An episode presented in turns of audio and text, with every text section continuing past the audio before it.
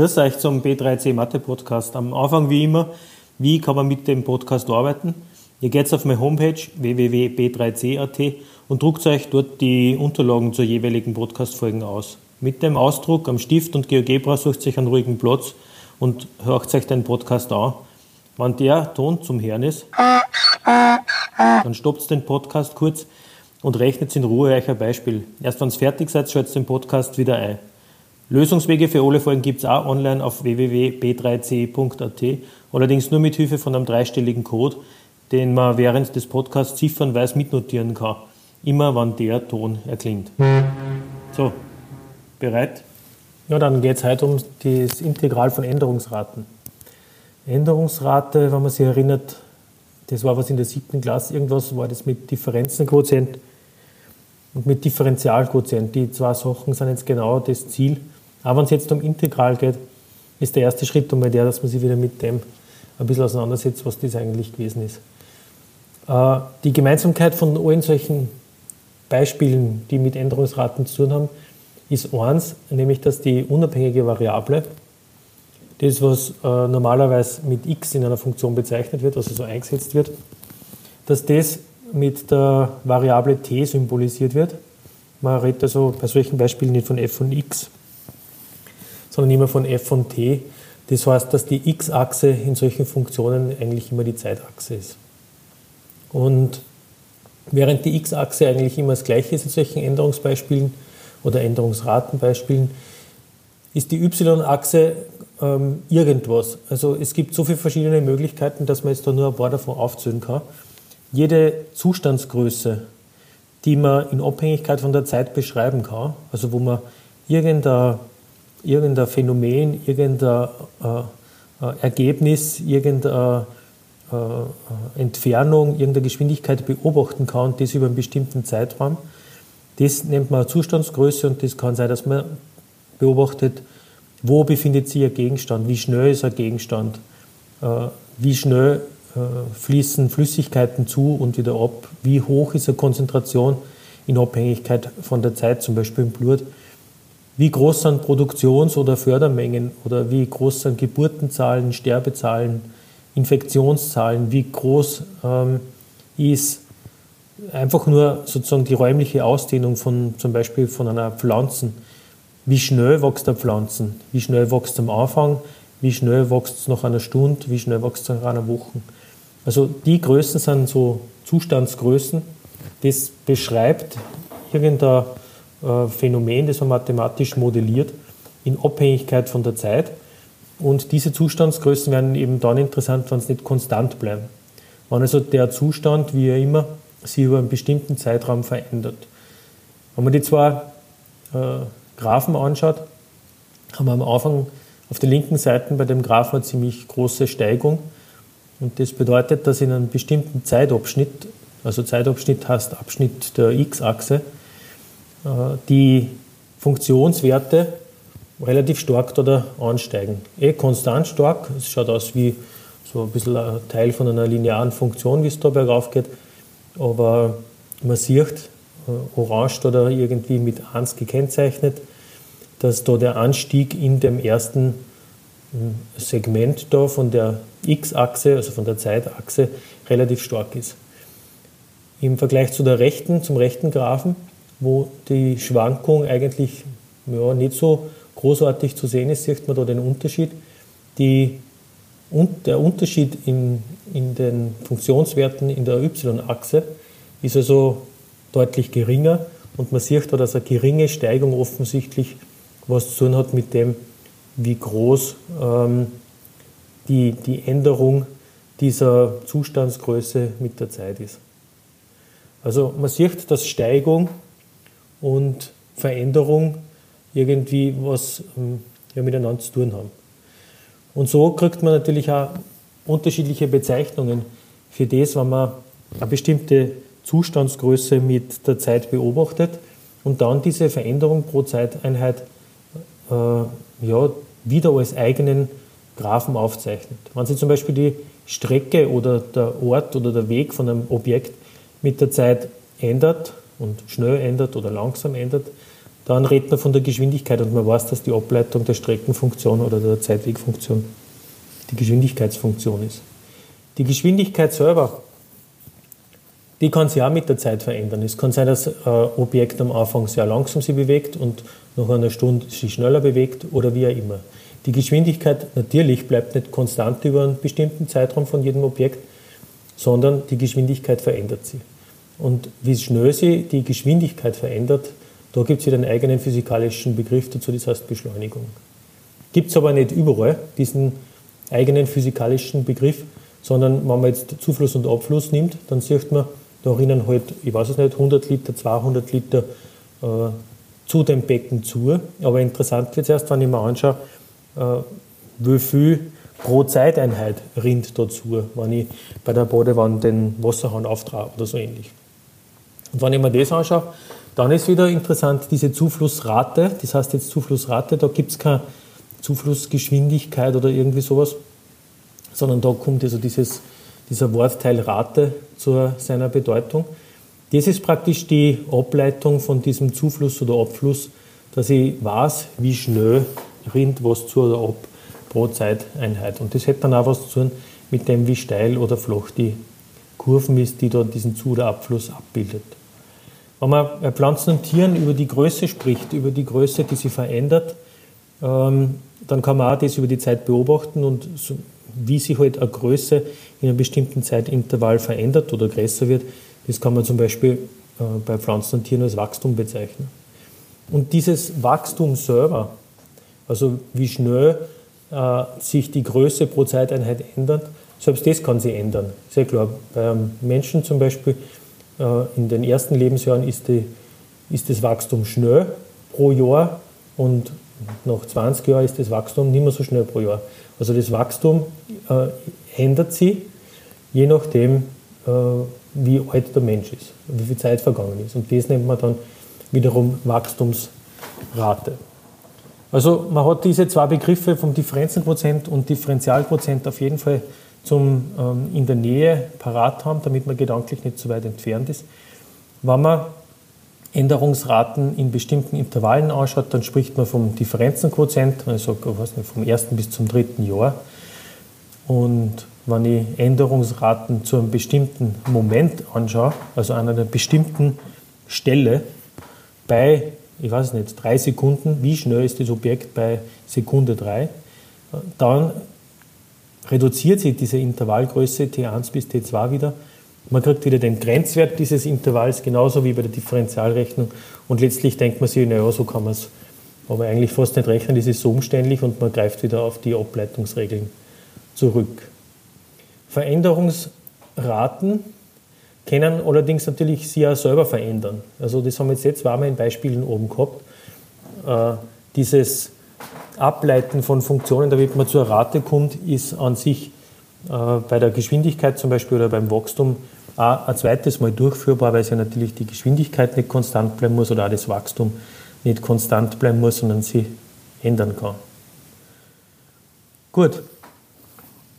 Kurze Pause da an der Stelle, weil wir brauchen auch die äh, Codes für die Entschlüsselung vom Lösungs-PDF. Und die erste, die erste Ziffer für den Code lautet 9. Gut, dann geht es jetzt zum Integral. Jetzt drehen wir die Richtung um. Wenn wir die Richtung umdrehen, heißt es, wir haben jetzt nicht mehr diese Zustandsgrößenfunktionen zur Verfügung, sondern wir haben schon die abgeleiteten.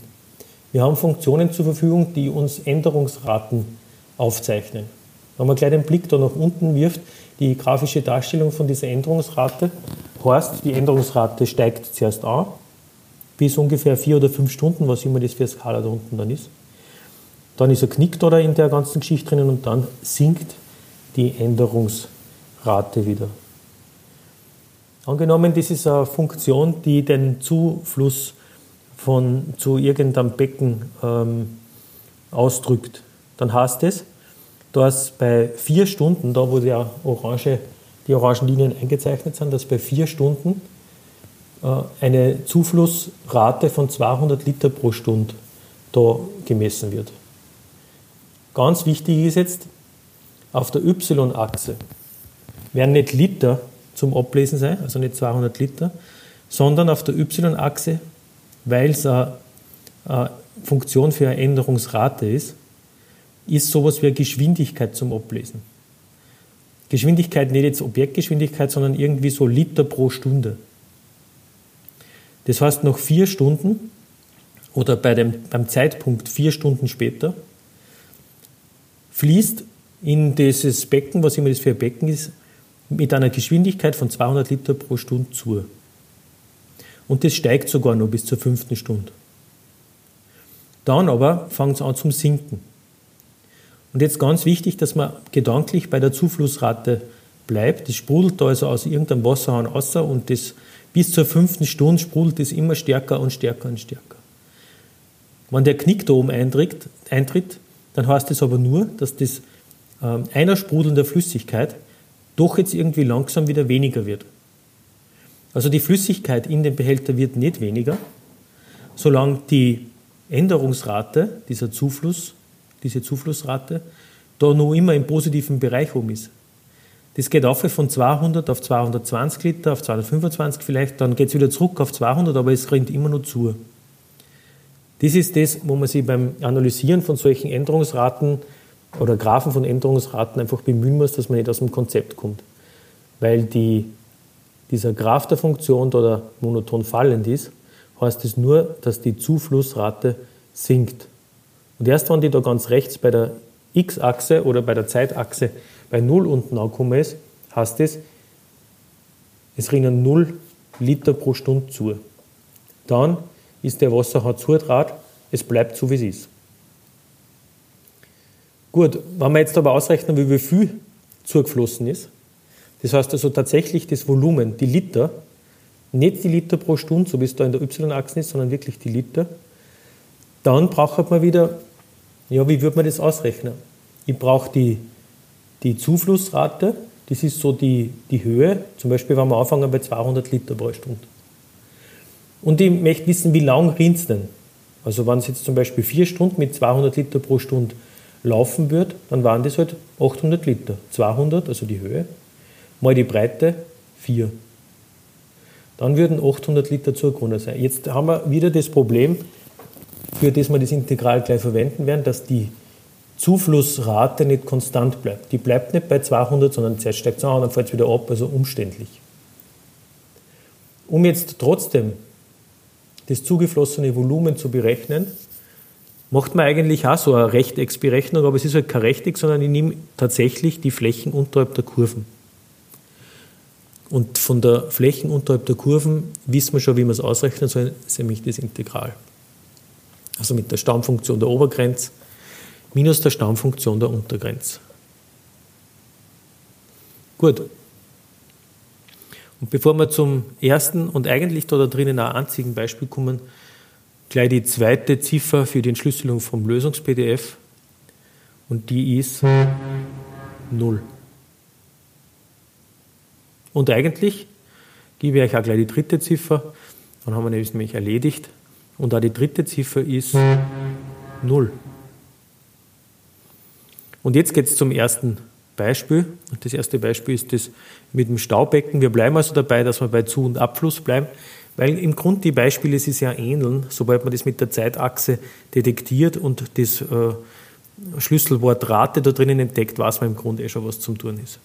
Ich habe eine Zuflussrate und die Zuflussrate die ist linear, steht da. Sie ist linear abnehmend.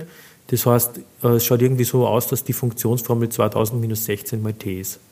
t ist die x-Achse, das ist in Stunden. Wir zeichnen es, oder ich zeichne es gar nicht auf.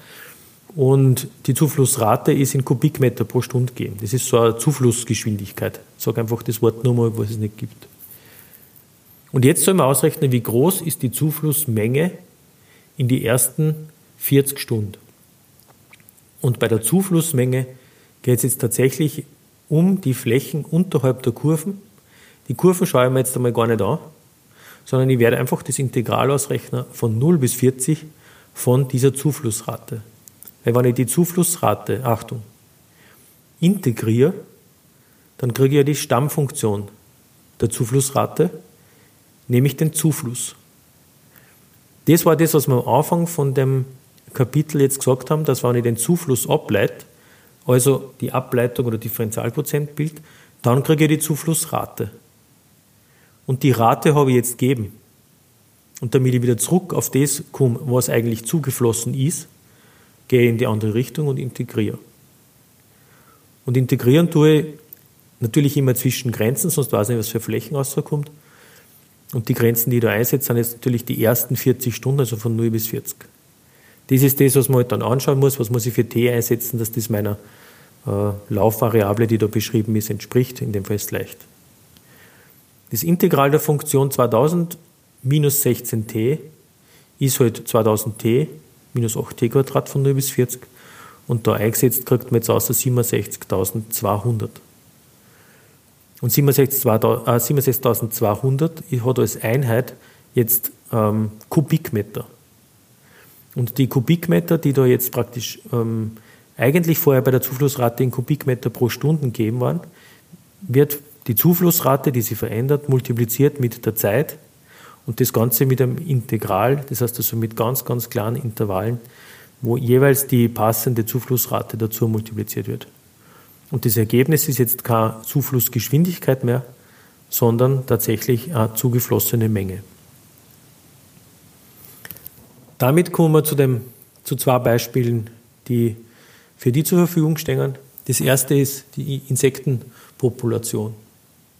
Man hat eine Insektenpopulation und beobachtet die in einem bestimmten Jahreszyklus.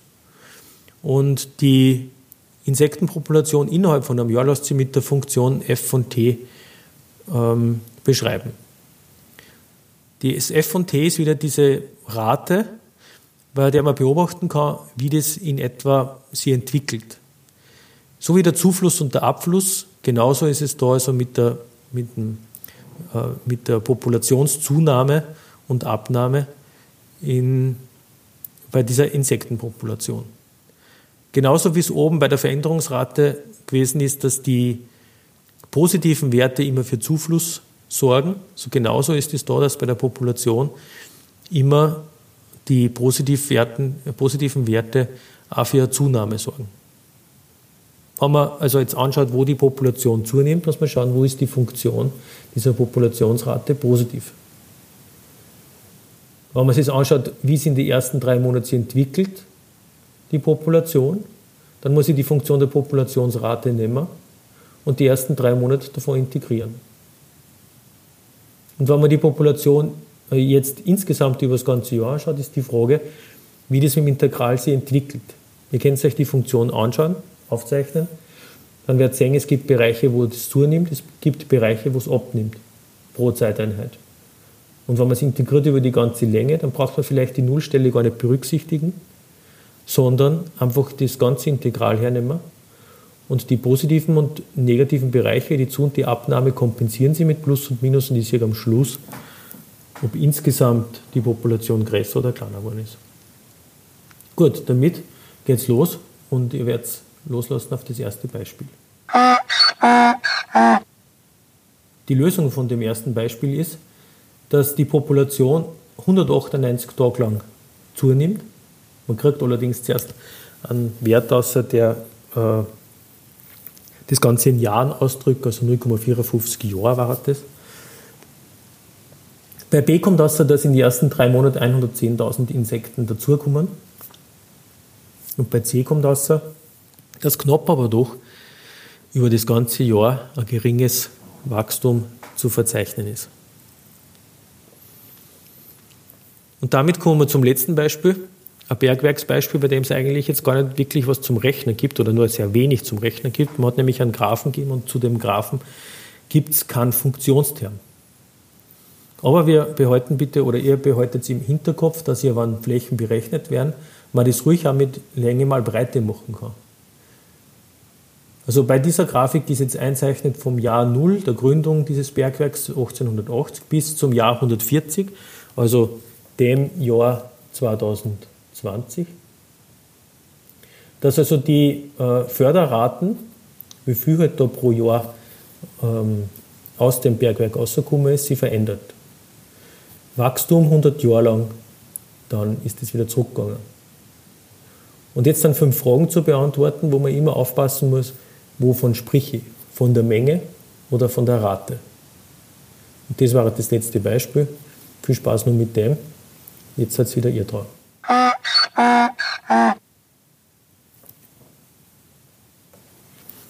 Dann geht es kurz zur Lösung. A sind 30.000 Tonnen pro Jahr, B ist 1980, C ist 650.000 Tonnen, D 170.000 Tonnen und E ist die Gesamtfördermenge von 1880 weg bis heute. Und damit kommen wir jetzt ähm, zum Schluss von dem Kapitel. Die Änderungsraten, wenn man die integriert, kommt man immer zu den Größen der Zustandsvariablen.